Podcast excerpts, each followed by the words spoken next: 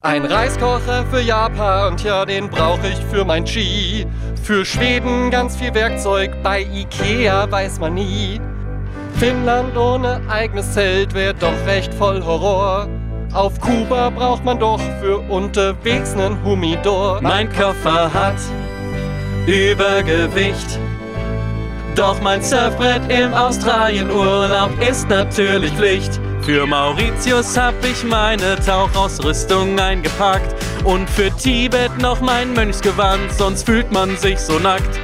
In Chile kann das Wetter ziemlich unbeständig sein. Von Stringtanga bis Wintermantel pack ich alles ein. Mein Koffer hat Übergewicht. Ich geh bald auf Safari-Tour in Kenias Morgenlicht. Den Hundeschlitten braucht man, wenn man zum Nordpol aufbricht. Und auf Instagram kriegt ihr den Reisebericht. Na toll, jetzt hab ich einen Ohrwurm.